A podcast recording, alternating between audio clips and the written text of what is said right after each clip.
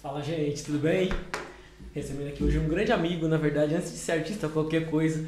Porque, meu, pra esperar o que ele esperou, a gente tá super atrasado, deu tudo errado, a energia acabando, hoje a gente tá na pura gambiarra.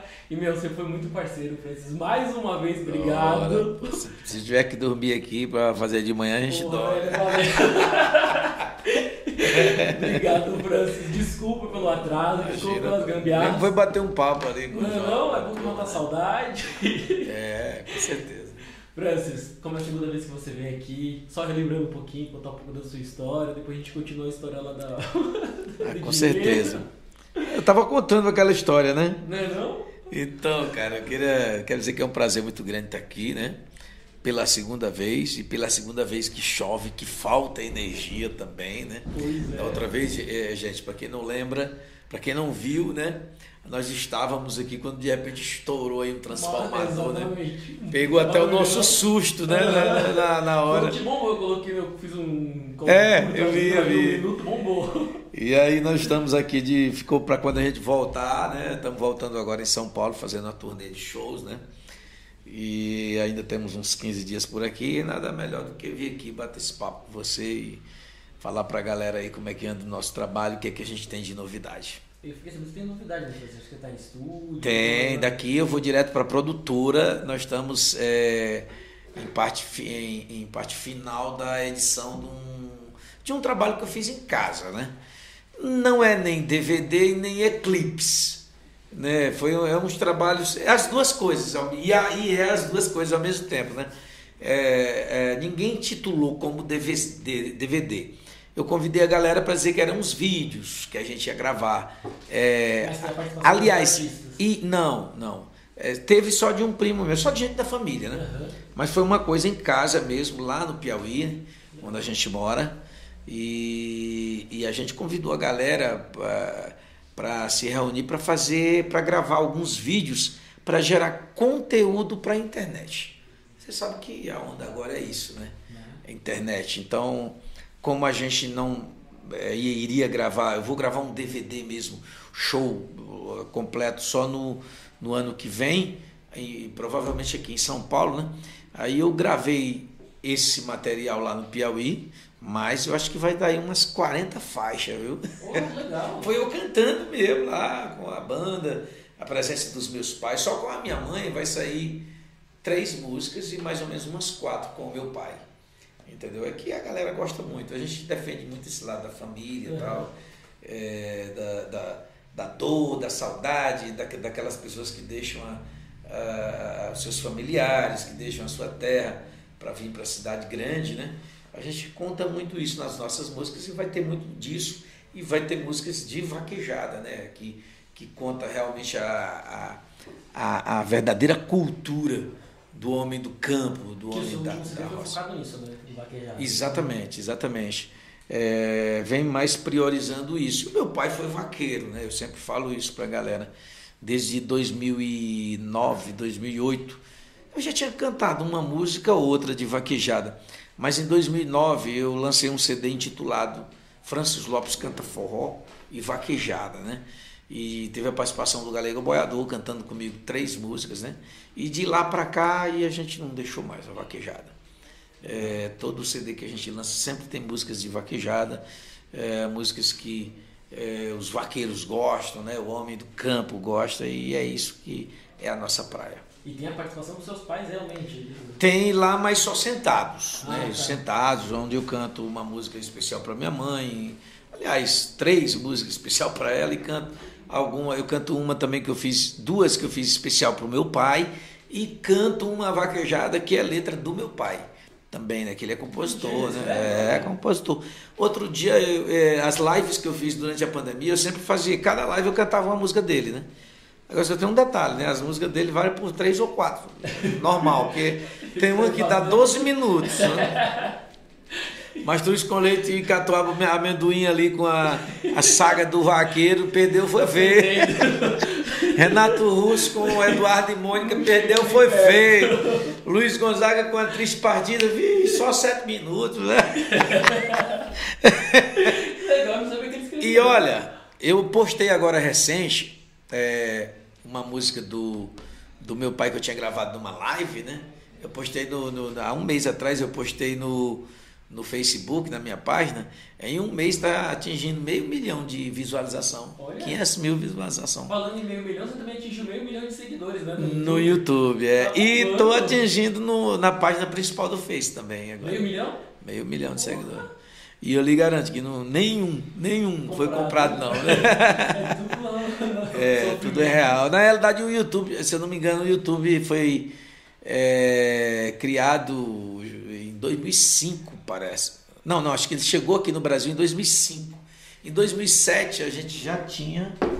É, eu não sei bem dizer se o YouTube começou em 2005. Eu acho que se chegou no Brasil é porque ele foi gerado em 2005, que é uma coisa que era a internet, né?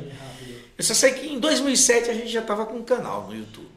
A gente já estava com um canalzinho ali, já embora não se falava muito internet e tal. Né? Exatamente. Mas em 2009 Nesse período, o YouTube só aceitava vídeos de 10 minutos, né? E a gente já era inteirado. No, no dia que o programa saía, aos sábados ali que ia para o ar, hum, logo em seguida já estava programado no YouTube para entrar os vídeos. Era uma hora de programa, eram seis vídeos de 10 minutos. Já entrava no canal lá. É que depois, quando a galera começou a viver de internet, né, e ganhar com a internet, algumas das músicas que a gente tocava lá, alguns clipes, é, veio a reivindicação de direitos autorais, entendeu? Aí a gente terminou apagando, né? Naquela época era normal todo mundo usar a música de todo mundo, né? Hoje não. Para você postar no seu canal, você tem que ter a liberação, né? Música de outros artistas, de outras bandas. Você tem que ter a liberação ali. Então, aquelas músicas que vem, que vinha acusando é, os direitos autorais, aí a gente ia excluindo do canal para não gerar problema, né? E você fez aniversário agora em agosto, não foi? Foi, em agosto um passado. Fiz um show no CTN. Inclusive, nós vamos voltar no CTN agora, é, é, dia 10 de dezembro. Se, é o último final de semana nosso esse ano, esse ano aqui em São Paulo. E a gente vai terminar lá no, CTN. Vamos fazer é, mais um, um show lá no CTN, que é uma casa muito boa, acho que é a maior casa de São Paulo, que toca forró. E tava abarrotado, né? E, não, lá é muito bom, cara. Lá, na realidade, a casa é boa, né, cara? Sim. Sexta, sábado e domingo. Tem um detalhe, lá eles contratam a gente e contrata para você fazer show único na ah, noite. é show de duas horas. Ah. Você, a gente chega lá antes, fica atendendo a galera, depois a gente atende a galera também. E é, é, é, é, grátis. A entrada é franca, que é ah, o mais sábado, importante. No sábado. É, sábado e domingo você tem, não cobra a entrada, né? É sempre grátis. É, na sexta, quando eles colocam aqueles shows mega produção, vários artistas juntos, sertanejo e tal, no meio do forró também, aí eles cobram, né? Mas o sábado e o domingo é, geralmente é a entrada franca. Ainda não sei, então. É, é, é o Célio. Gente boa. Tem um outro gerente lá também, mas ela sempre tá. Ela é que entra em contato com o Pedro Filho para fechar o show. Fechar o show. Bacana, tô um tempinho já. E Francis, fala, vamos voltar para a história que acabou na metade, que era, porra, era bem o perrengue que você estava contando lá na. É... Tava saindo da política, tava no artístico, tava. Como que foi que aconteceu? É, tu lembra o que, é que a gente estava falando? eu lembro que pegar um dinheiro. Eu lembro, eu, não, eu lembro que tem uma história que eu entrei. Eu lembro que tem uma história. Quando eu entrei para a política, né, lá no Piauí, que eu fui candidato a deputado, é, fiquei na suplência né, e terminei assumindo. O governador me convidou para ser secretário de Cultura, isso no dia 1 de janeiro de 2015, né, naquele legislatura passada, né? Tá. E aí eu assumi a Secretaria de Cultura do, do começo de janeiro ao começo de abril. Foram três meses à frente da Secretaria de Cultura lá do estado do Piauí. Mas a gente tinha ficado com algumas contas pendentes. É né? para participar de política você é, gasta muito. Né? É, gasta muito. Eu não tinha noção. Eu entrei para dizer, não, não vou gastar. Tal. Mas não tem jeito. Quando você entra, é, você tem que gastar, né? tem que, não tem jeito, tem um material gráfico que é um absurdo, tem, você tem que contratar contador. Você sempre teve secretário também, né? Você sempre fez muito bem feito. Não é que você faz, pá, vou fazer um DVD. Exa tem que fazer outro. DVD. Não é que você faz, É. pá, vou gravar uma música. Tem um puto estúdio. É, tem- e a política eu entrei, eu, eu entrei o seguinte, eu entrei na política para fazer uma política diferente. É, em vez de eu dar dinheiro pro povo, eu queria era que o povo me desse dinheiro.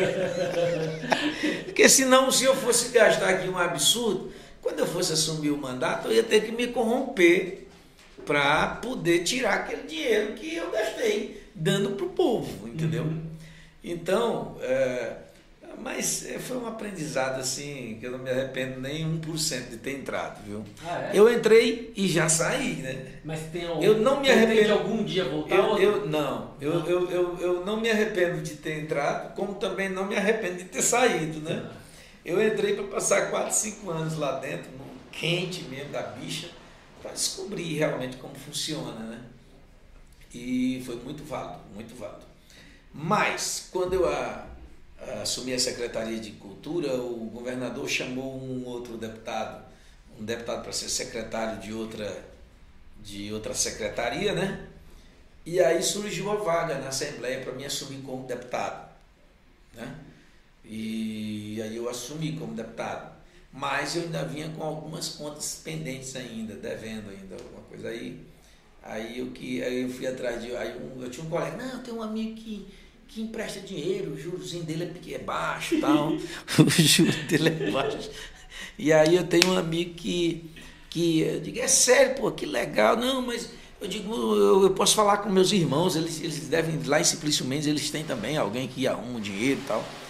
Aí eles, não, rapaz, mas tu tá aqui em Teresina, o cara, eh, nós vamos conhecer o cara, eu te apresento o cara tal. Tudo aí, aí eu, eu digo, não, beleza, tá, pois quem é? Não, eu vou ligar para ele, a gente vai se encontrar lá no sair da Assembleia, a gente vai lá se encontrar tal.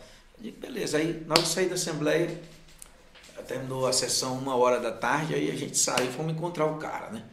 Quando nós encontramos o cara lá, o cara entrou no carro, no nosso carro lá, e aí eu fiquei conversando. Pô, cara, tu é o Francis Lopes? Eu digo, sou, cara. Aí eu me enchi, né? Eu digo, sou, sou o Francis Lopes. Caralho, bicho, eu sou teu fã, cara. Não acredito. Aí o cara, pô, vou ligar aqui pra minha irmã tal, vou dizer que eu tô contigo aqui tal. Aí, aí eu digo, ó, o negócio é o seguinte, eu. eu eu entrei na política, fiquei com umas contas pendentes aqui e tal. né? Não é tanta coisa assim, mas eu digo, ó, não sei, se você puder me arrumar um dinheiro e, e eu, te, eu digo, eu dou aqui qualquer coisa. Eu digo, eu tenho, eu digo, eu tenho um apartamento em, em, em- São Caetano, tenho um apartamento em Diadema, eu tenho ônibus, eu posso dar documento no carro aqui, eu dou o que você quiser, mas eu estou precisando aqui do dinheiro.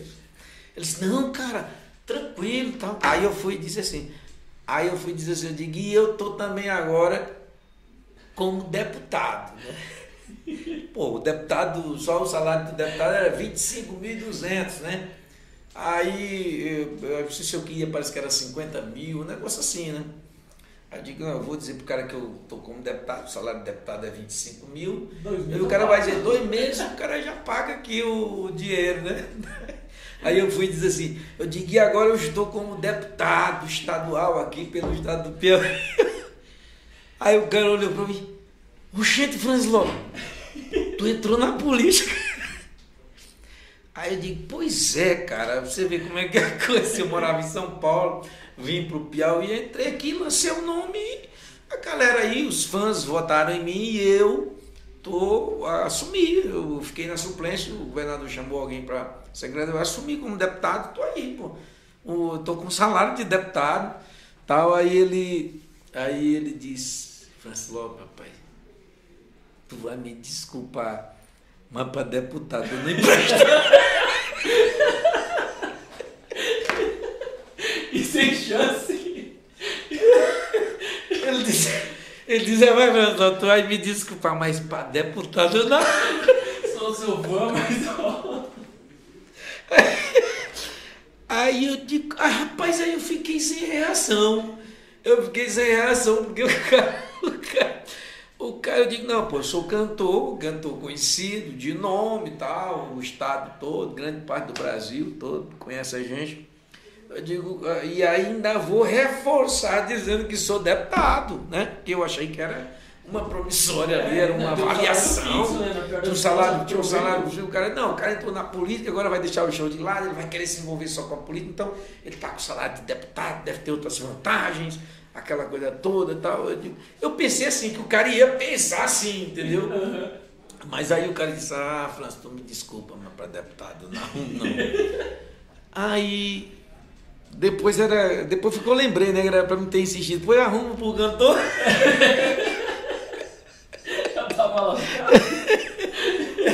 eu não sei, acho que eu não, não sei se eu falei, eu não tô lembrado direito se eu falei para arrumar cantor. Ele disse, não. Ele disse, eu sinto muito. Aí eu fui, aí, cara, eu fiquei, eu fiquei impressionado, sabe? Eu digo, mas, mas por que, cara? Tudo para deputado. Ele disse, não, é porque eu emprestei para cinco deputados e, e nenhum me pagou até agora. Ele disse, eu, eu emprestei e foi dinheiro alto. Uhum. Foi dinheiro alto. Oh, aí ele foi me mostrou, olha isso aqui. Aí ele foi dizer, aí ele disse, tem um aqui só um aqui que pegou 500 mil comigo durante a campanha. Pegou 500 mil reais comigo durante a campanha e nem me atende. Isso já era em meados de. A, a, a campanha tinha sido em outubro né, do ano anterior. Nós já estávamos em. Nós já estávamos em abril, que eu assumi em abril, né? Passei três meses na secretaria e fui para a Assembleia no mês de abril, mais ou menos. Então, a gente já, eu acho que já, já tinha recebido até um pagamento, alguma coisa. Eu acho que já era no mês do maio, mais ou menos. Então, de outubro até maio, já ia para mais de seis meses, entendeu? E o cara devendo ele lá, não pagava juro e nem, e nem atendia o cara. E aí ele foi e disse assim, ele foi dizer assim, quer ver? Quer ver que preste atenção, né? Aí ele pegou o celular dele e colocou lá no Viva Voz e e ligou pro cara, né? Colocou lá, ligou. Ele pegou o celular, mas eu não, eu não vi o nome do cara, né? Ele só ligou lá, botou no viu voz aí. Aí ligou. Quando ele ligou, o... chamou duas vezes, aí o cara desligou. Sabe aquela desligação que a gente sente quando a pessoa desliga, né? A pessoa desliga. Aí ele tentou de novo. Quando tentou de novo, chamou de novo. Aí só chamou uma vez, o cara já desligou. cara, eu fiquei totalmente sem reação. Aí eu aí já foi mais um aprendizado para mim em, em, em é, entender mais ou menos a política, o meio da política e tal, como é que é. é é entendeu? E aí, é, depois, no final, quando a conversa vai, a conversa vem, e não teve acordo, não emprestou não dinheiro. Não arrumou não dinheiro. O cara não, não me arrumou dinheiro. E, e aí, mas no final eu fui dizer assim, é, eu digo, tá bom. Eu digo, tu não. Tu não não, não me arrumou dinheiro, não me empresta. Mas diga pelo menos quem é o nome desse cara. eu também não caí nessa A curiosidade agora vem mais alta. Eu digo, eu digo, rapaz, tu não, não, tu não, não me emprestou o dinheiro. Eu digo, me diga pelo menos quem é o nome desse cara. Agora eu fiquei curioso, né? Ele falou? Aí ele falou, ele falou, mas jamais eu falei para alguém. Eu nunca falei para ele. Não, e ele, ele falou e não pediu segredo, não. Sabe? Ah, é? Ele falou, ele tava com raiva. É, o cara tá com raiva do cara. O cara tá com raiva do cara. Ele, ele é, falou lá o nome do cara, né? Fulano de tal aqui e tal. E o cara é, é, é, deputado, é secretário, a mulher não sei o quê, papapá. E, e, o, e o cara nem me atende. Entendeu? Aí eu pude ver, eu digo, rapaz, pô, o amo é sério mesmo, o negócio é sério mesmo. Eu digo, eu não quero ficar nesse ramo aqui, não. E te atrapalhou muito a política na parte de artista, Francis? É, rapaz, foi muito corrido. Foi muito corrido, eu não vivi muito não nesse período, é sabe? É porque eu, eu, eu, eu não. Show, lá eu não fazia muitos shows para lá, mas aqui em São Paulo eu sempre fiz, aqui eu nunca parei, né? Então, depois que eu estou morando lá desde 2014, é, tá desde 2014 já? Já, o tempo passa pra caramba. Tá com oito anos já que fui embora daqui de São Paulo, assim, pra morar lá mesmo, com, levando uma mudança, entendeu? Claro que a gente tem local onde fica aqui e tal. Sim. A minha irmã mora aqui ainda, a minha filha mora aqui, entendeu? E, mas já vai para oito anos, entendeu? E Cara, e eu queria ser um deputado, e fui um deputado muito assíduo, muito presente lá na Assembleia, muito marcante ali. E, e aí eu, eu, eu fazia loucuras, entendeu? O Pedro Filho marcava um mês, 40 dias de shows aqui, eu pegava o avião lá na quinta noite, vinha para cá, ou na sexta de manhã, fazia show sexta, sábado e domingo. Depois do show do domingo para segunda, eu já ia direto para o aeroporto. Às vezes eu tomava banho até no aeroporto, entendeu? Eu botava gravata no aeroporto, porque a, a sessão, as sessões lá na Assembleia, é, é obrigatório você estar tá de, de gravata, terno e gravata, entendeu? E paletó e tal. Tá arrumado, né? É, tá no estatuto lá no, no, no da, da, da Assembleia, né?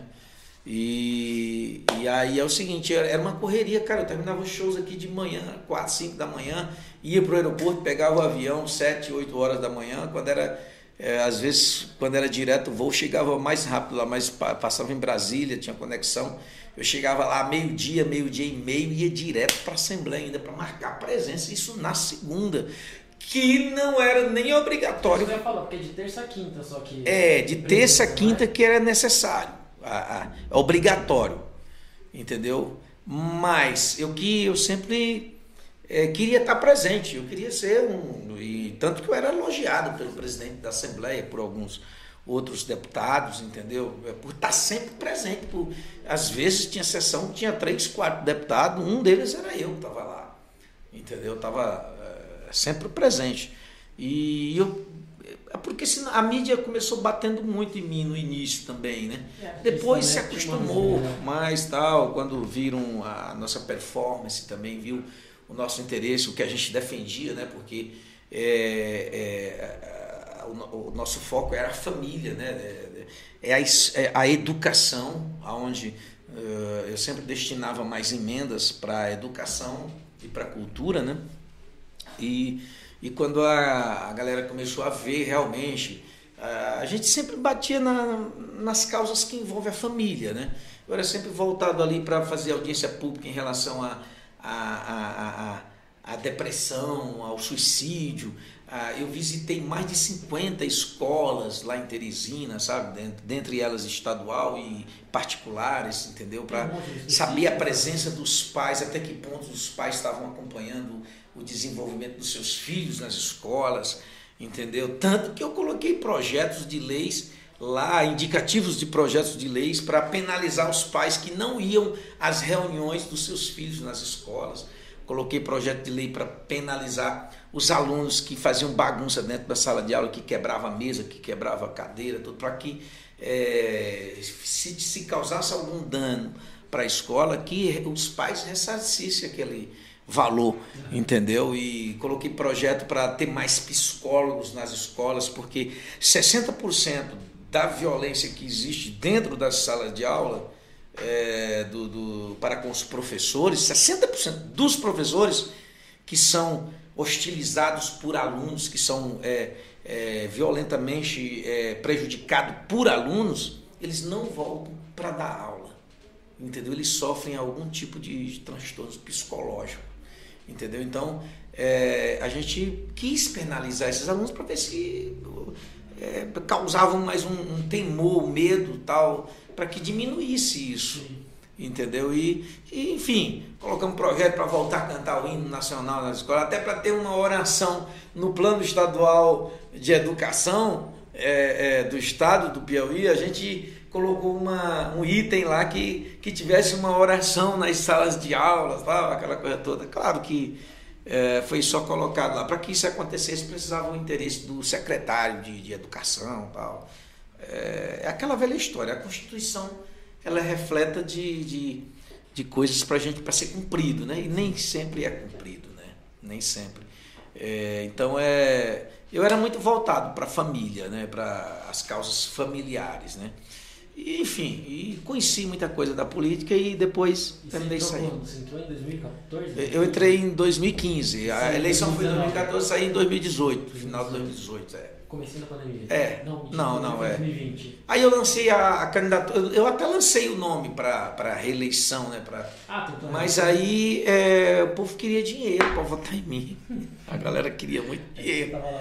Aí, cara, é, é complicado. A, a- a- na realidade, é, a população fala muito dos políticos, né? O povo que está do outro lado critica muito os políticos, mas eu sempre bati nessa tecla que nós somos um país corrupto, de pessoas corruptas. A nossa cultura já é uma cultura corrupta. Não adianta a gente estar apontando o dedo para ninguém, não. É um, é um povo em geral, é a nossa nação, é, o, é a nossa cultura.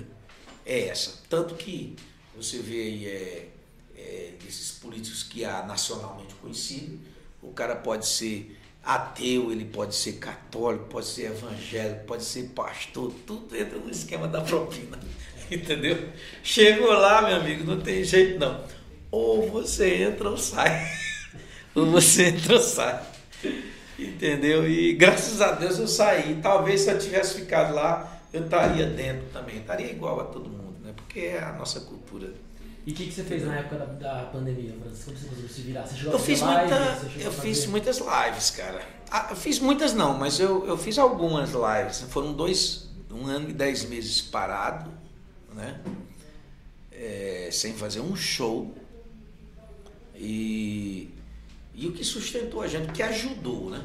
Você sabe que hoje o YouTube paga, o Facebook paga, as redes sociais elas pagam a gente, quando a gente tem uma rede social já grande, isso me ajudou bastante tal, que a gente ganha de direitos autorais também, de, de música, eu sou compositor, maior parte das minhas grande parte das minhas músicas eh, que fizeram sucesso são de minha autoria, entendeu? Isso já ajuda também, né? E, mas as lives colaboraram, ajudaram pra caramba. Depois elas foram caindo, né? No começo foi Sim, bombou, né? É, bombou, tudo, era muito bom. A gente fazia uma live, tava uma audiência muito grande. Aí depois Até foi tinha aquela caindo. competiçãozinha no começo, que era a maior live, né? É, exatamente. Marília Mendonça. Exatamente. E aí depois foi caindo. o- o- o- te- te- teve um desses que chegou a 2 milhões de, de visual de, de- de- simultaneamente, não sei se foi a Marília, foi o Gustavo, né? O Wesley Safadão fazia uma live, dava um milhão e tanto de gente, de pessoas assistindo. Depois, no final, já não dava mais nem 200 mil. É, Caiu muito. né? Então ia caindo muito. Aí depois todo mundo. Aí volta, voltaram os shows, né? Final do ano passado, né? Graças a Deus, aí de lá pra cá ninguém parou mais. E a música mudou, não mudou, Francisco? Tipo, antigamente, pô, vocês lançavam um CD, aí trabalhava durante um ano. Hoje em dia tem a, a semestre em rede social. Hoje tem o TikTok, por exemplo, que às vezes uma música bomba de um dia pro outro. Você se adaptou a esse novo momento? Como que tá assim? É- É, na realidade, a gente ainda está nesse período de transição. Para nós que somos das antigas, isso é muito difícil. É, é, você ouviu uma, uma, uma palestra sobre marketing e o cara dizia assim, olha, o que faz sua rede social crescer é muito stories tal. Você vai ali onde você for, e agora o Facebook está fazendo stories, o, o Instagram faz stories, o, o TikTok, o Kawaii e tal, e você tem, agora tem o, o short, parece, é short no, no, no- no YouTube, tal, então você tem que ser ativo, se você for comer, você tem que tirar uma foto, você tem que gravar, se for, tem gente que até para ir no banheiro, vai, grava ali e tal, aquela coisa, eu digo, rapaz, tá ruim para nós que somos das antigas. Ah, mas você, Pra você se adaptou super bem. Você, Não, eu, eu, Você tem rede eu, social eu, super eu- ativa, Não, assim. eu, eu, graças a Deus, eu, eu sempre fui ativo e pesquisei muito nessa pandemia. Tanto que as minhas páginas no, no Face, eu tenho página eh, chamada Francis, eu tenho uma página chamada Francis Lopes Entretenimento no Face, que é onde eu posto às vezes alguns clipes de outros amigos, de outras pessoas, ou alguns vídeos diferentes tal, que eu acho interessante. E ela tem 86 mil seguidores. Olha. É, eu tenho uma página chamada Francis Lopes e Família, que é onde eu, eu posto também, eu gosto de postar mais coisas da família, mas eu, eu postava algo é, da, da música também, do- dos shows. É, hoje está ruim para a gente postar no Face, porque com essa mudança do, do, do Facebook para meta, entendeu? E com esse negócio do digital, eles estão passando a linha em tudo. Você acusa uma, você posta uma música no Facebook, ela já acusa direitos autorais ali, mesmo sendo minha a música. E muita gente, ah, por que que você não posta mais suas músicas na página, no Face? Eu digo, é porque acusa direitos autorais. E os meus direitos estão direcionados para a gravadora.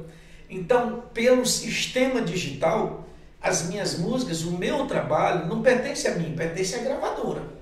Entendeu? Então, a, a ONI RPM, que é uma agregadora que a- arrecada os direitos autorais dos artistas, é uma delas que arrecada do, das, do, do, do digital, ela arrecada e passa para a gravadora. E a gravadora passa, repassa a minha parte. Sim.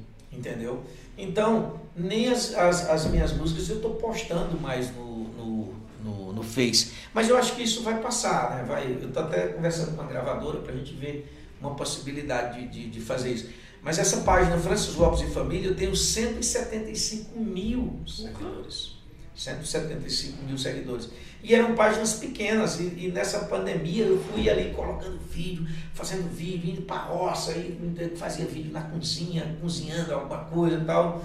E, e a minha página principal, que é a Francis Lopes, que é verificada, né? Ela está com 425 mil. Entendeu? Tá aí 425 mil seguidores no, no, no Facebook, na página principal. Isso é. Eu tô postando coisa todo dia, cara. Todo dia eu tô postando. Às vezes eu posto cinco, seis postagens por dia. Às vezes posto vídeo que não, que não é da carreira, mas que é importante para a família e tal, alguma coisa assim. Entendeu? E. Em todas e- as redes. e- não, No mas Instagram, no, no- é é, é no sempre, às vezes no Instagram eu, eu tive que focar, né? Porque é rede social demais, é página demais, né? E aí o que, que eu foco mais? Até pra, é bom a galera saber, é o meu canal no YouTube, que é a parte de música, Sim. né? Criei um outro canal chamado Francis Lopes ao vivo na estrada, que é para postar é, é, é, é tipo, é, é, é, por exemplo, eu estou fazendo uma enquete com a galera sobre os jogos da seleção, para ver quem é que acerta o placar, tal. E aí eu estou sempre gravando vídeo. Aí eu coloco ali nesse canalzinho, coloco na página no Face e no Instagram. Eu, eu foco ali. Tá. O TikTok e o Kawaii, o Kawaii eu comecei agora, essa semana, né?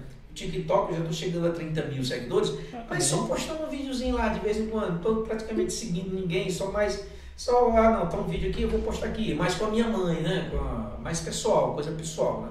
E agora eu estou fazendo isso, comecei a fazer, eu fiquei sabendo que o Kawaii tá pagando, Tá. monetizando, né?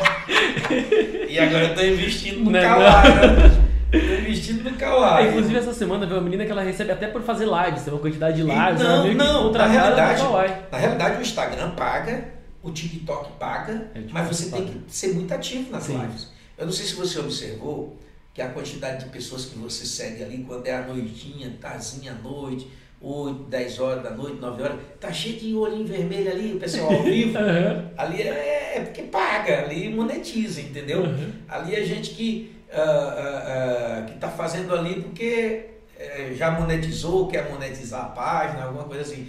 Mas o Instagram nem penso nisso, porque eu não tenho tempo de fazer live nem na minha página no Face, que é monetizada. Entendeu? Eu Não tenho tempo para isso. Isso é para quem também quer viver disso, né? De, de, de, de- de dizer que é influência digital, tal, aquela coisa. Eu não, eu, eu, eu, tô mais, eu tô mais focado. Eu quero ganhar com monetização, claro, quem não quer. Mas eu, eu tenho que focar na minha carreira, né? As minhas coisas, né? Ah, as minhas músicas, tal, coisas sobre a minha carreira, entendeu?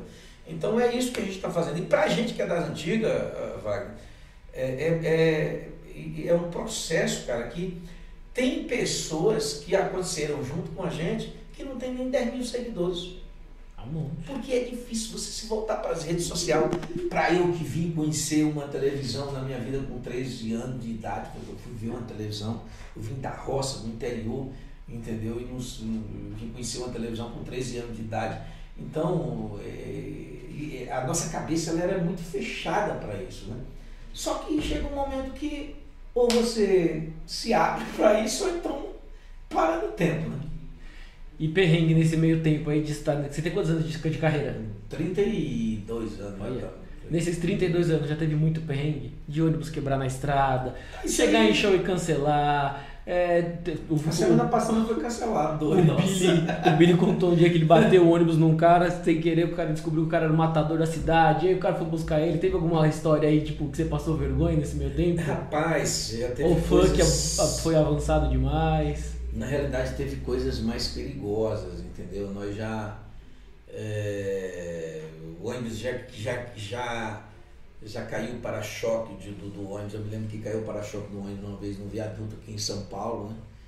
E isso agora, é, é, depois que a gente está morando no Piauí, né? E de repente quando para no viaduto ali para o motorista desce para uh, procurar lá atrás para ir buscar onde caiu, de repente entra bandido dentro do ônibus e rende ali, daqui a pouco tem um cara fazendo que está armado, ah não, aliás, estava armado, com a faca, já entra ali na direção, já pega um dos nossos funcionários pelo pescoço e já ameaça e quer o celular de todo mundo, aquela coisa toda. E, e aí de repente os meninos se reúnem, eu me lembro como hoje, o Reinaldo que era segurança, né, que fez curso de segurança, pulou em cima do cara, pegou o cara na mão do cara. Mas aí depois o Adiel correu em cima, tomaram a faca do cara e depois ligaram para a polícia, a polícia veio. E já chegou dias também da gente chegar do show de manhã e de repente eu ir para o meu apartamento tal, de repente prefiro ficar com a turma, daqui a pouco chega cara de moto, três cabas de moto, mete as armas, bate no menino e toma o celular, toma o dinheiro de quem tem, tomou o dinheiro do show todo, entendeu? E, e termina. Você vai prestar queixa e tal, tudo, mas é, é, só uma perda de tempo, né? É difícil encontrar, né? Mas enfim, é, passamos já por muitas dificuldades. Não, esse lance de ônibus quebrar, carro quebrar, isso a gente não tem. Isso normal, não tem né? conta, né? Isso é normal. Isso é normal até com ônibus novo, né? Bandas grandes tal, que tem uma estrutura bem maior. Então é, isso é, é do dia a dia de quem está na, na luta, nessa batalha, né? Mas é, é, é, é muito marcante, viu? É muito marcante, é, é, é muito perigoso tal, mas é uma coisa que a gente gosta, Sim. né? É aquilo que escolheu, é o dom né? que a gente tem, aquilo, né? É esse, né? Então a gente tem que tocar a vida para frente. E se você fosse falar pessoas que você se espelhou, assim, artistas que você... Rapaz, o pessoal da gravadora teve me sondando aí uh, outro dia, né? Do, uh, qual a minha influência musical, eu foi rock. Esse cara disse, pô, o cara vem da roça, conheceu pela primeira vez a influência dele é rock. Eu digo, aí é internacional. que que você gostava? ah, bicho, eu curtia demais o, o Bruce Springsteen, eu curtia demais o Phil Collins, a Brian Adams, é, quem mais? É, o Ahá, YouTube, cara, Century. Eu, eu ganhei, na década de 80, no final dos anos 80, eu ganhei é, muitos shows de calouros é, com músicas internacionais. Entendeu? Eu era apresentado. Eu vim da roça do interior para a cidade, mas quando eu cheguei lá eu já era apresentado. Comecei a tocar violão e, e já fui para cima e os rocks nacionais. não, eu, eu, falo assim internacional, mas era internacional e nacional. Tá.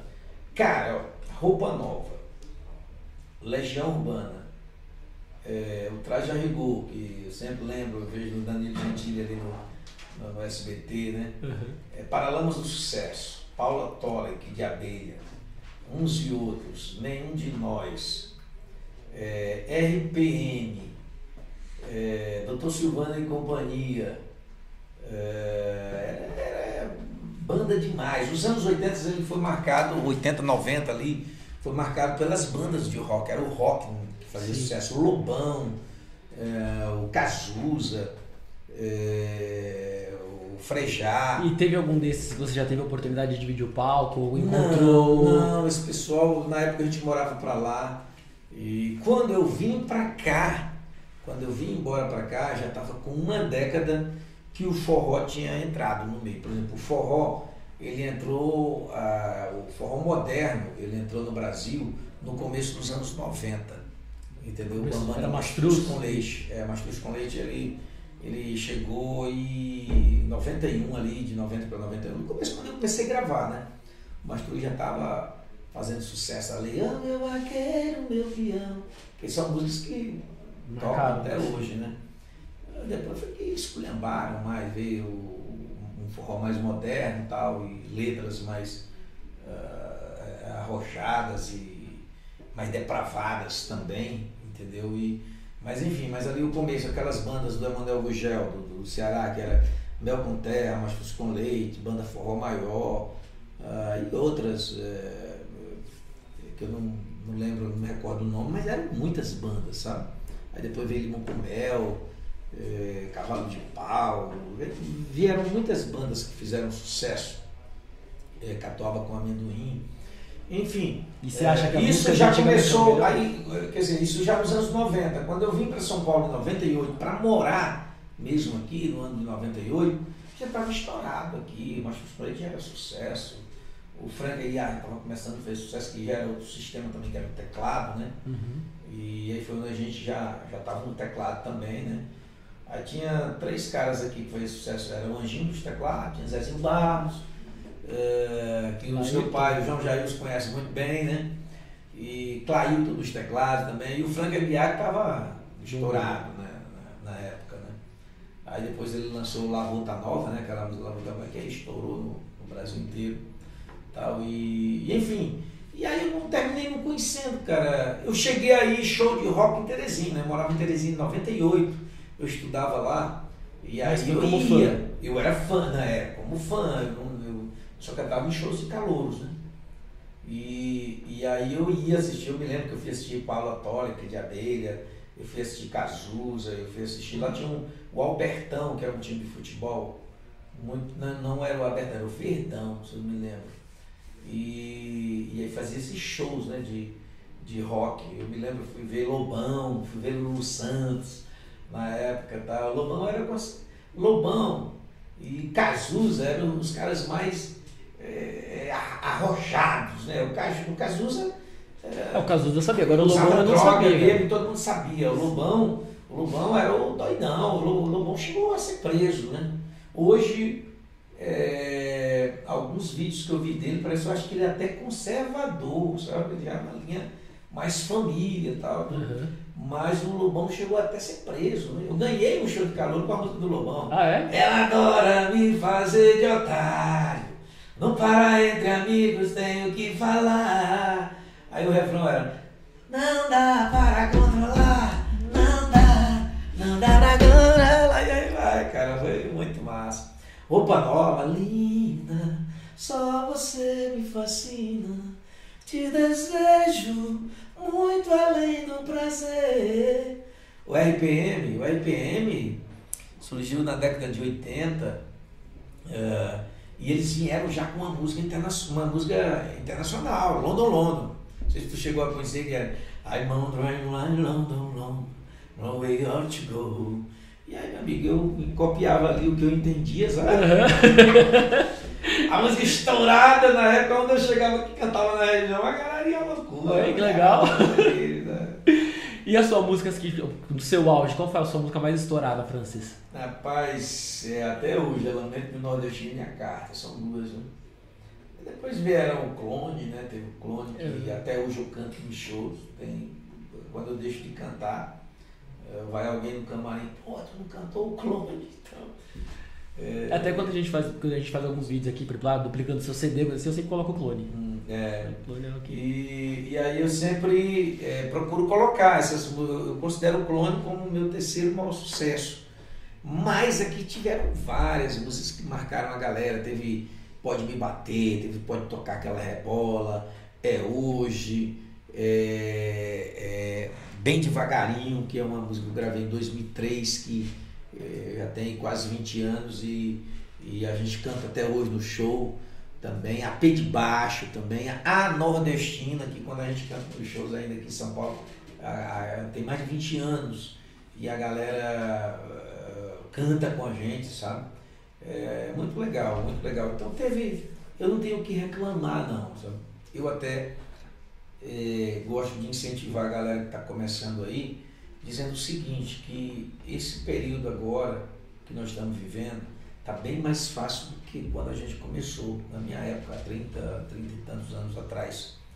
Naquela época eu passei um ano trabalhando para gravar um tapezinho em Fortaleza e vim para cá passar mais um ano trabalhando para tirar mil LP.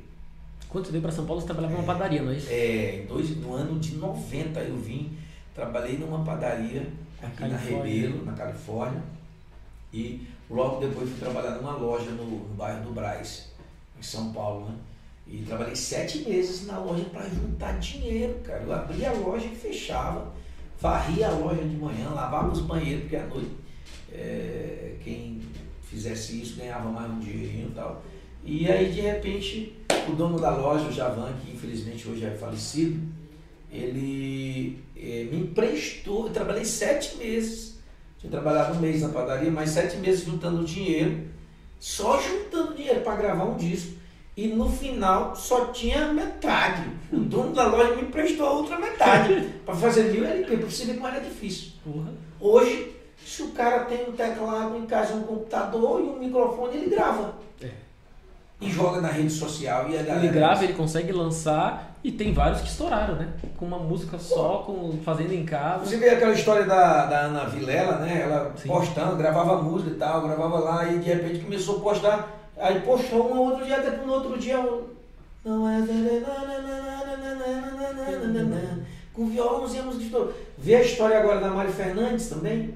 Ela só compunha a música, mandava para outros cantores, de repente ela começou a gravar, começou a postar e aconteceu.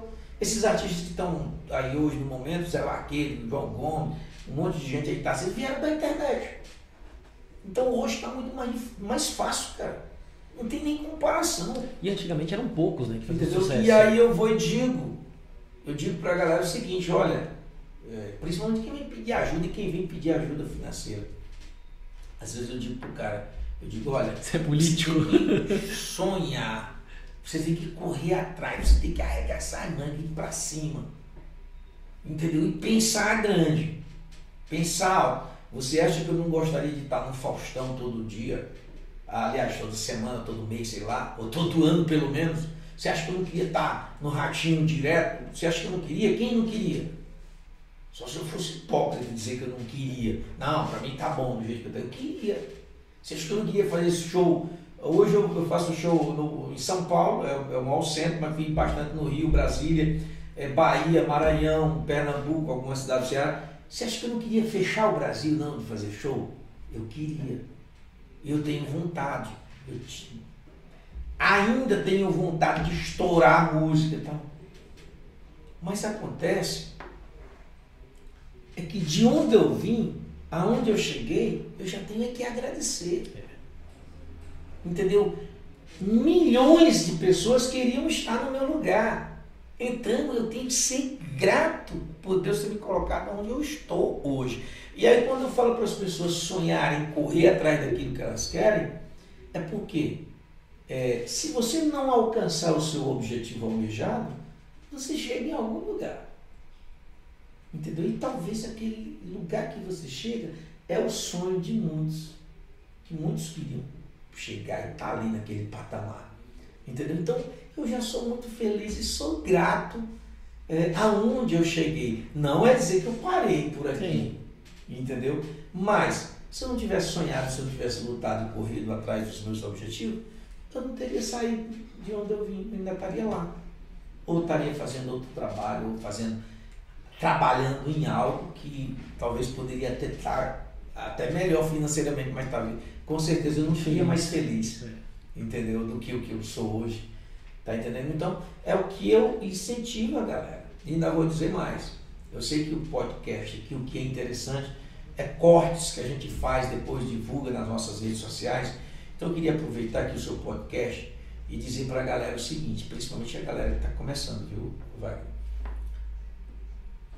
que, para início, você tem que ter um canal no YouTube, uma página no Face, uma fanpage no Face, um, um perfil no Instagram e um TikTok. Um perfil no TikTok. Entendeu? E você grava vídeo. E tudo que você fizer, você coloque ali. Não precisa nem olhar se aquilo deu visualização ou não. Claro que a gente olha de vez em quando. Sim, né? mais. Curiosidade. É. Mas muitas vezes quando a gente deixa de olhar, quando a gente vai ver, tem uma surpresa, sabe? Uhum. Então eu diria para essa galera que está começando, que já vem há muito tempo, que não se liga em rede social, você sabe o que, é que eu digo para os caras? Se tu não tem um canal no YouTube, tu não tem um, uma página no Face, tu pode voltar para a roça e trabalhar lá na roça, porque você está no lugar errado. Porque o mundo é digital. E esse mundo digital, há 10 anos que eu venho me acatando a ele e não cheguei nem à metade do que eu quero chegar. Entendeu? Que a gente vem fazendo essa transição. Porque para nós que somos das antigas, que começamos há mais de 30 anos atrás, é, é mais difícil para a gente lidar com isso do que quem já nasceu aqui dentro. Sim. Um moleque de 5 anos mexe mais no celular do que um cara de 50 anos. Então, se o moleque está começando agora, tem 15 anos, tem 10 anos, 12 anos, está começando na música, e outra, se é criança, se você tem uma criança em casa, eu já dei uns dois, é, umas duas dicas para uma galera já nessa turnê. Inclusive um garotinho que cantou comigo no show. Criança ainda é mais fácil ainda de chamar atenção na internet. Um canalzinho monitorizado ali pelos pais. Grava algumas coisinhas ali, até eh, gosto de orientar a galera em relação às letras, para ter muito cuidado com letra para criança cantar, né? Mas enfim, a criança ainda chama muito mais atenção ainda para se destacar num, num, num, canal no YouTube. É porque é o mundo dela, a né? música, a galera mais jovem que está na internet. E chama a atenção de quem está vendo aqui o vídeo. Você está aqui mexendo no celular, aqui, passando aqui, sem saber o que é que você quer mesmo da vida. E de repente você vê um vídeo de uma criança cantando ali legalzinho, você para para ver. É. Depois você passa seguindo, entendeu? Daqui a pouco ela já tem milhares de seguidores. Daqui a pouco ela monetiza explicando direito para a galera. Quando você chegar a mil seguidores no YouTube, com 4 mil horas de visualizações, você já monetiza seu canal.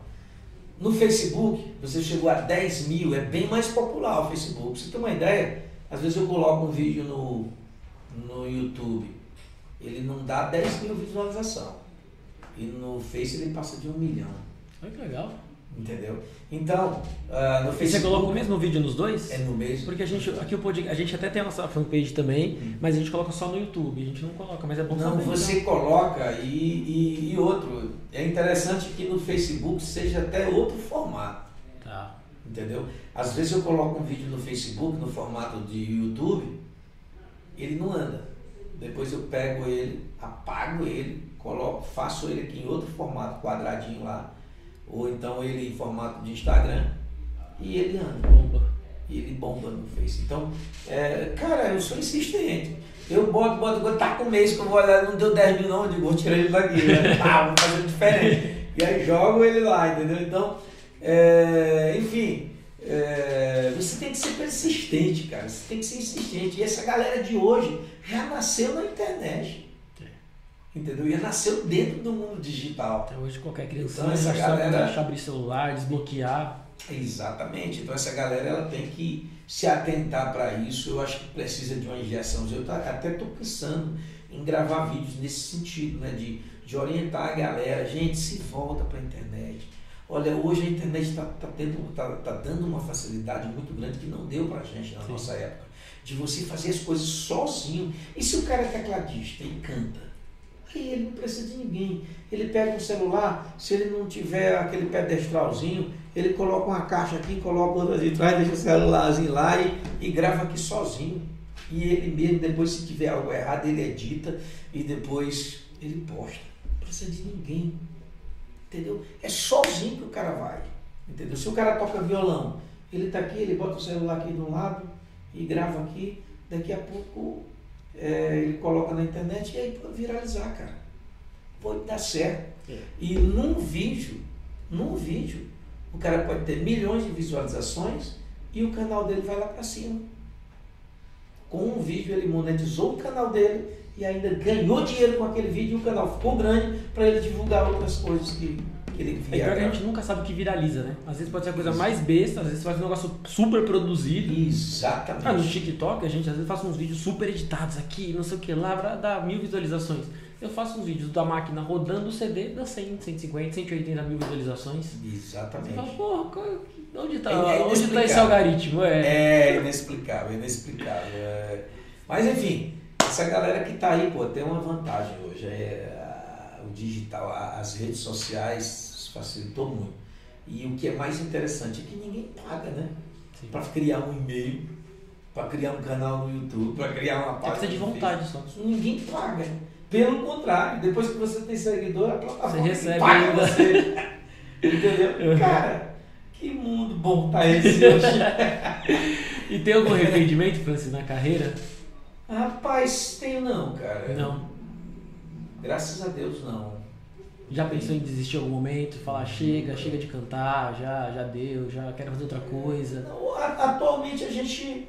A, a, atualmente eu já eu já já estou vivendo isso, né? De, de, menos shows.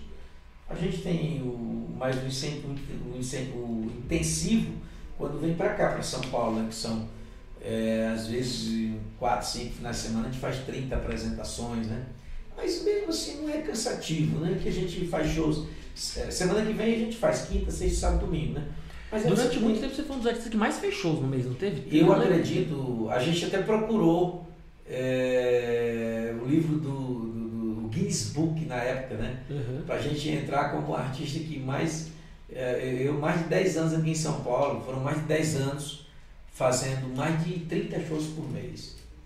Entendeu? Eu lembro, eu lembro que isso era abarrotado. Dos anos 2000 a 2010, 2011, 2012, por aí, era mais de 30 shows por mês que a gente fazia quando estava. É, e não viajava muito, não. Né? Viajava às vezes no meio do ano e no final do ano era mais São Paulo e Grande São Paulo. Às vezes ia em Brasília, às vezes no final de semana no Rio.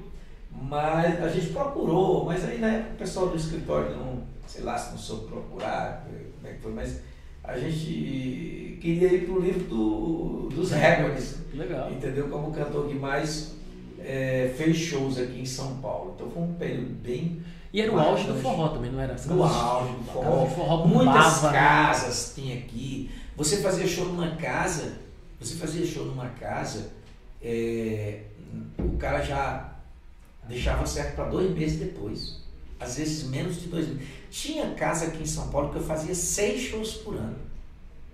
Entendeu? Hoje, hoje está de um jeito que você faz um show no, no, no mês, com dois meses a casa já foi fechada. Aí eu falo pro meu filho, e aquela casa que nós fizemos que foi boa lá em bairro tal? Fechou já. Não, ali fechou. Rapaz, fechou, ele me mostrou agora na vinda pra cá na vinda pra cá, uhum. nós passamos na Ibitirama ali, tem a rua Ibitirama. Tá. Ah, o, o Brasil Show. O Dança Brasil. Dança Brasil. Dança Brasil. Meu filho, ó, oh, Dança Brasil aqui tá só um lugar. Entendeu? Eu não sabia que tinha fechado lá, fechou também? Fechou, derrubaram até o prédio já. Sério? Entendeu? Derrubaram o prédio lá, tá só o murão prédio, lá então. agora. Entendeu? Então, é, eu, eu, eu falei pra Pedro, ele já tinha me falado, né? Eu digo, filho, rapaz, Dança Brasil era tão bom, era lotado, pô. Às uhum. vezes a gente ia lá. Eu fiz lá umas. Eu, toda vez que a gente vinha aqui, eu fazia lá, né? Só que agora, é, eu digo, filho, Dança Brasil, não deu certo dessa vez. Não, fechou. Né? Mas o Dança Brasil durou algum uhum. tempo. Tem outras casas por aí que não duram, não, cara. Entendeu? Então, o forró ele deu uma caída muito grande de casas, de shows. Eu acho que se brincar, se é, aqui em São Paulo tinha. Aqui umas, você adaptou também, né? Umas 500, umas 500 casas. Ah, tinha muita casa. Tinha casa e era casa lotada, então quase todas eram cheias. É, e aqui, se você for ver aqui nessa região, aqui nessa regiãozinha nossa ali do ABC, fechou uma casa que era boa, Viva Brasil. Fechou, fechou Viva também? Fechou o Portal em São Caetano. Fechou, fechou o Sapega, que a gente fazia muito show. Fechou o Forró do Pedrinho. Ali fechou o Brasileirão fechou o Dança Brasil aqui que a gente está falando, fechou outro que tinha nome de Brasil aqui na Avenida do Estado, entendeu? É, fechou o Vila Carioca, tinha uma, um local lá, umas casas ali na Vila Carioca que fazia, é, fechou também. Cara, é, fechou casa demais, entendeu? Na região, e hoje praticamente não tem nessa região aí, é algum um ou outro que tem, entendeu? Então é, é, é tá muito diferente. Eu, eu, eu costumo dizer que depois que o sertanejo entrou, é, no meio com forró, com safona mesmo ali, é, praticamente igual ao forró. Então isso que eu ia falar, porque o piseiro é, é meio que esse misto do sertanejo com forró, não é? Ou você acha que é diferente? O piseiro, eu não sei nem que ritmo é o piseiro, não. Eu não sei nem o que, que é, não. É só um piseiro, é uma pisadinha. O piseiro é uma pisadinha parecida. É, é, é um, é um ritmo parecido com a pisadinha, entendeu? Que era aquela batida do Nelson Nascimento, né? Tá. Que, que, que, que quando o Nelson surgiu na época com uma batidinha diferente, é, eu costumo dizer que aquela pisadinha, que os barões da pisadinha veio depois, já era, é, foi criada pelo Nelson Nascimento, né? Já era vim incrementada ali pelo Nelson Nascimento, entendeu? Mas, é, assim, o piseiro ele já é mais popular lá para nós, sabe? Tá. O sertanejo ele já é mais elitizado, entendeu? Já é para casas de classe média, alta tal. No Vila Calma. É, exatamente. Claro que o, piseiro hoje está também abrangendo tudo, mas com essa onda da internet, Wagner, misturou foi tudo.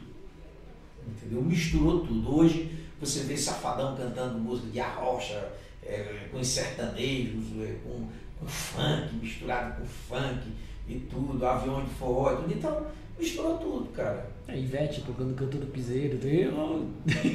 Entendeu? Eu tô dizendo aí que até o Fagner. É, é, é não, o João tava falando que até o Fagner cantou com o João Gomes. Olha aí. Entendeu? Então é. Quer dizer, misturou tudo. Hoje está tudo misturado.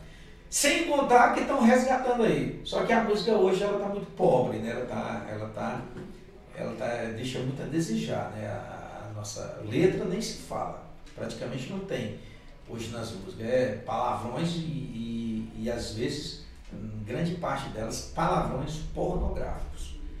Entendeu? Então é, é, é, é tá, tá, tá muito complicado hoje. Ah, quer dizer, o piseiro, ele tá mais tem ali os meninos que salvam ali, que é João Gomes ali, o Zé Vaqueiro, Na Vitor. Fernandes, com o Tarcísio, tá? Essa é uma galera nova que eu gosto, sabe? Que, que, que atingiu o público mais jovem, que, que, que eu gosto. Ah, embora tenha algumas músicas que eu não canto, porque não, além de não ser a minha praia, eu não, eu não me identifico com a letra, né? É, é- é um artista que nem eu hoje, é muito difícil a gente se manter no mercado, porque o mercado hoje está muito fértil ali de, de, de, de, de coisas é, inúteis, sabe? De músicas é, com letras pobres, músicas que não têm letras, né? Música que cola rápido passa rápido. Músicas que eu diria de desconstrução do ser humano, desconstrução da família. Músicas que eu, uma criança pequena, não tenho coragem de botar para um filho meu ouvir dentro de um carro. Entendeu? Porque os palavrões estão ficando populares, estão ficando comum. Os palavrões nas músicas e palavrões pornográficos. Entendeu? Como a palavra é, F-O-D-A. Entendeu? Pô, isso é. As pessoas estão. é, Tem uma que a gente está cantando aí que em vez de eu dizer que, que a música está estourada, em vez da minha cantora lá estar cantando dizer que, que eu sou a mulher mais F-O do país, eu coloquei a palavra F-O-D-A, eu troquei por f- forte. Eu sou a mulher mais forte do país. É uma conotação até que dá melhor para a música. Uhum. Entendeu? E são músicas que são tocadas nas rádios de ponta de São Paulo. Entendeu? Ah, tem uma. É, não só na rádio, o TikTok é bombado. Não, são os vídeos que mais viralizam. Mas no TikTok entra quem quer. Quem quer Sim. ver. Já as rádios é uma coisa que deveria ser mais cultural. E, Ah, mas não tem como você ficar fora né, do mercado. é, Todo pois é. mundo quer pedindo aquilo, como você vai não tocar aquilo? É, exatamente. O, o, o problema justamente é esse. Uhum. Entendeu? O problema é que, que talvez para mim, no meu caso, é, é taxado como quadrado. É você ser quadrado, não encaixar no mercado atual. Mas é por isso que É hoje. que você já tem seu É- público, né? É por é isso mais que hoje- fácil. não é isso, cara. Eu não tenho, assim, também como as pessoas falam, que a gente já tem o nosso público. Nós precisamos angariar, porque aquele público que, Lógico. que acompanhava a gente, a maior parte está casado, tem suas famílias, não vai mais nos shows, não. Entendeu? Claro que uma parte deles já separaram. então- Muita gente separa, então já tá voltando pro show. Naquela época tinha meninas fanáticas e tal. E, e, e aí, funk ia todo show, né? Ia todo show, jogava calcinha, aquela coisa toda, e de repente parou de um show, né? Aí às vezes eu falo com a galera da pai, pai, aquela funk. Não, ela casou. Ela casou e o marido parece que não gosta de forró tal, e. Aí eu digo, ah, legal, pô, que, que bom, né? Aí dá dois, três anos depois, aí a fã aparece, eu digo, já sei, separou. Voltou. Quer dizer que separou, né? Então, hoje a gente tem uma grande parte dos fãs da nossa época de 20 anos atrás, 22 anos atrás, indo shows, que casaram, deixaram de ir show, separaram e agora estão voltando. Estão voltando, galera que acompanha a gente. Né? Tanto que Alguns pedem até as músicas que eu, eu, cantei naquela época, algumas músicas que, que eu não canto mais, né? Por causa da letra. Uhum. Hoje eu não canto mais e de repente as pessoas pedem lá tal. Eu digo, ah, é a sexta, que é das antigas. Né? tá voltando. Lá, lá, atrás, enfim. Mas enfim, cara, mas é isso. É, assim, eu não sou também revoltado com o mercado, como eu vejo alguns artistas, pelo contrário, sou muito de bem com a vida e quero transmitir uma mensagem positiva e construtiva através das minhas letras e das minhas músicas. Entendeu? Eu quero é, ser conhecido como uma pessoa, embora é, o número de fãs e o de público, visualizações nas letras, nas músicas são menores, mas é um negócio que vai construir, vai ajudar a construir a mente da pessoa, né, a cabeça da pessoa, não é, é desconstruir, sabe, destruir como eu acho que é a letra, porque muita gente não sabe do tamanho da importância que é a música na vida das pessoas, principalmente na adolescência ali, na criação, quando ela é criança e tal. E a música tem uma importância muito grande, tanto de é, levar as pessoas para o caminho do bem, como levar as pessoas para o caminho do mal. Entendeu? Principalmente eu bato também nessa tecla em relação aos ídolos. Né? Eu não diria só os ídolos da música, né? mas os ídolos da internet que são influência digital, que são jogadores de futebol, artistas, são atores. Artista, artista no modo geral. Sim. Entendeu? Que tem milhões de seguidores. Entendeu? Eu costumo, às vezes, até gravar vídeos e falar para as pessoas que me seguem para terem muito cuidado com que os seus filhos seguem ali, é, com que eles estão espelhando, né? Ali, com quem é que eles estão acompanhando. Às vezes eu até dou dica né, de, de de às vezes eu vejo um, um, vídeo legal ali de um cara que dá palestra para de mostrando, orientando como você deve educar seus filhos. Aí eu posto na minha página e falo para a galera, gente, ó, eu pesquisei, esse cara aqui é muito legal, é muito bom, quem quiser seguir ele e tal, nessa linha. Tem uma menina chamada Fabiola Melo também, que ela tem uns vídeos bem legais, eu gosto de falar para a galera seguir ela. É, outro Marcos Pei, que ele dá muita palestra sobre é, educação de filhos, né? eu gosto de orientar para indicar para a galera, né, quem quiser seguir. Então eu quero fazer uma coisa que seja decente ali, Sim. que não seja apelativa simplesmente para tentar fazer sucesso. É meio que um legado que se perpetue, né? Tipo, que pode ficar daqui 30 anos, vai escutar e vai falar assim, puta, ainda tenho orgulho disso, né? Ex tenho... Exatamente, entendeu? Então é, é, eu prefiro ter um público bem menor, entendeu? Mas é, levar esse tipo de mensagem para a galera, até porque outro tipo de mensagem, essa mensagem que está atual no mercado, ela nem combina comigo. Talvez nem se eu quisesse é, entrar no meio dela, na onda dela, eu faria sucesso com ela também, entendeu? Porque não combina comigo. Então, quando não combina, Sim, não, isso não, não adianta martelar uma coisa. Eu gravei muitas músicas picantes, sabe? quem não lembra do jeito que ela geme, ela pode vir lá. Eu ia até falar exatamente isso. É, gemidinho. bem embaixo e eu não lavei de cima. Ai, no gemidinho. Então, foram músicas picantes que combinam com o meu show de Sim. hoje. Mas eu, são músicas que eu não canto mais. E até canto onde tem show adultos, né? Eu tenho muito cuidado com shows em praça pública, tá? onde tem criança. Aí a gente mescla mais as letras também. Entendi. É, pra, ah, não, mas a criança não tá nem aí. Eu digo, não quero saber se ela não tá nem aí. Eu quero saber o que tá saindo daqui. Tá entrando na mente da pessoa, né? Se ela tá percebendo ou não, não sei, né? E os próximos passos, Francis, que a gente pode esperar aí que tem vem de novidade Rapaz, para esse ano, para o ano que vem? Como eu falei aí no início, eu, eu lancei agora recente um, um CD, né? Ele está nas redes sociais, Uh, aliás, nas plataformas digitais, está no Disney, Spotify, Google Play, Apple Music, Amazon, tem alguns clipes no YouTube, tem na no, no, no Face, praticamente não tem, porque eu te falei, o lance da meta, ela está em, em, em, uma mudança ainda. Mas tem no YouTube, tem todas as músicas lá no YouTube, que é uma plataforma mais popular, né? Às vezes eu, eu, eu, eu falo, eu gravo um vídeo, ó, oh, gente, baixa aí na Apple Music, mas nem eu sei baixar certo.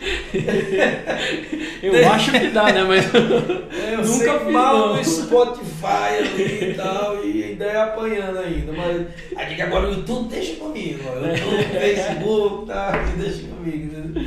Então, tem aí, eu pedi pra galera usar as minhas músicas ali nos stories das, das suas fotos, né? quem puder usar ajuda muito a gente. Né? Eu, eu